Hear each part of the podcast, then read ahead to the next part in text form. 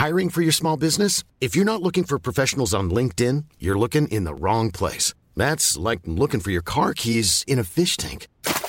LinkedIn helps you hire professionals you can't find anywhere else, even those who aren't actively searching for a new job but might be open to the perfect role. In a given month, over 70% of LinkedIn users don't even visit other leading job sites. So start looking in the right place. With LinkedIn, you can hire professionals like a professional. Post your free job on linkedin.com slash people today. Heraldo Podcast, un lugar para tus oídos. Hoy en Primera Plana, ¿sabes qué está pasando con las inundaciones en Hidalgo? Aquí te lo contamos. Esto es Primera Plana de El Heraldo de México.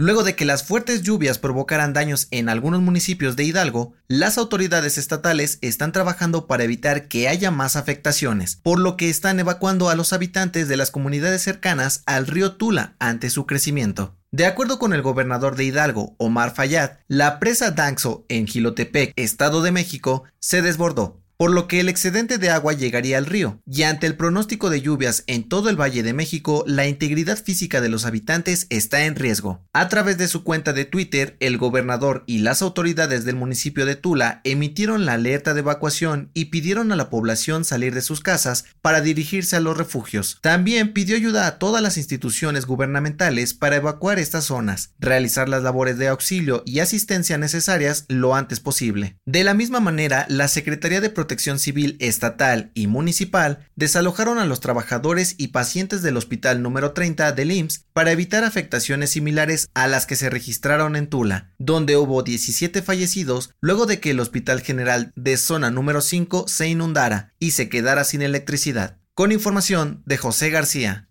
Hey, ¿te gusta Primera Plana? Pues no olvides seguir nuestro podcast en Spotify para estar al día con las noticias más importantes.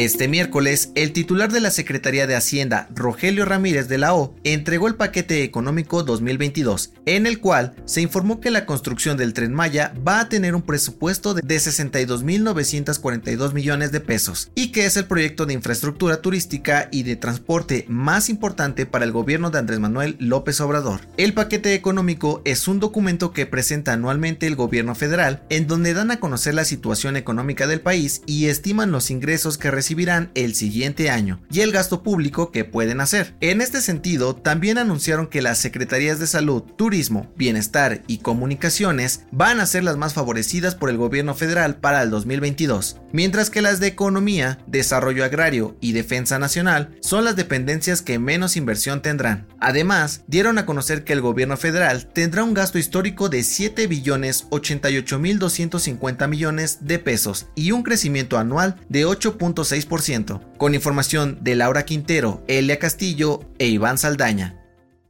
Tras el sismo de 7.1 que sacudió a México el martes 7 de septiembre por la noche y cuyo epicentro fue cerca de Acapulco, las autoridades de Guerrero hicieron el recuento de los daños y lamentablemente el saldo no fue blanco, pues a pesar de que no hubo heridos, un joven de 19 años murió en el municipio de Coyuca de Benítez. Además de la muerte del joven, se registraron más de 600 casas con daños estructurales, 10 hospitales afectados y 45 derrumbes en vías que cortaron la circulación durante algunas horas en Acapulco y Chilpancingo. Además, hubo deslaves que cubrieron carriles de la Autopista del Sol y la carretera federal México-Acapulco. El gobernador de Guerrero, Héctor Astudillo, dio a conocer que la mayor parte de los daños se reportaron en Acapulco y que, aunque el sismo fue fuerte, las afectaciones son menores. Finalmente, informó que Protección Civil aprobó la solicitud de declaratoria de desastre, pues se siguen registrando réplicas del sismo que pueden causar más daños y trabajarán para atender a los afectados lo antes posible. Con información de Carla Benítez, Carlos Navarrete y Gerardo Suárez.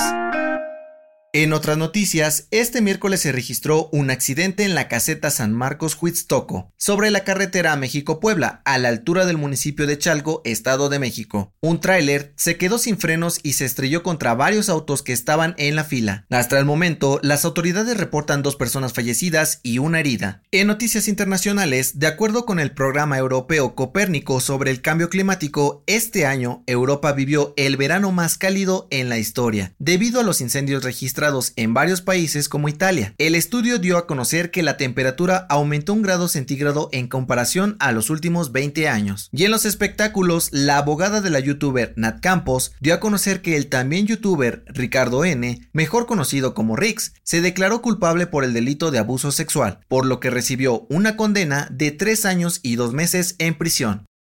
El dato que cambiará tu día. ¿Conoces a alguien que se llame Jessica? Cuéntale que su nombre se debe nada más y nada menos que a William Shakespeare. Si bien pudo basarse en el hebreo Iska, que aparece en el Antiguo Testamento, de acuerdo con los historiadores, este popular nombre no existía hasta el año 1600, cuando Shakespeare publicó El Mercader de Venecia, obra en el que se menciona por primera vez el nombre de Jessica. Esto fue Primera Plana, un podcast de El Heraldo de México. Encuentra nuestra Primera Plana en el periódico impreso, página web y ahora en podcast. Síguenos en Twitter, arroba Heraldo de México, Instagram, arroba El Heraldo de México y encuéntranos en Facebook y YouTube como El Heraldo de México. Hasta mañana.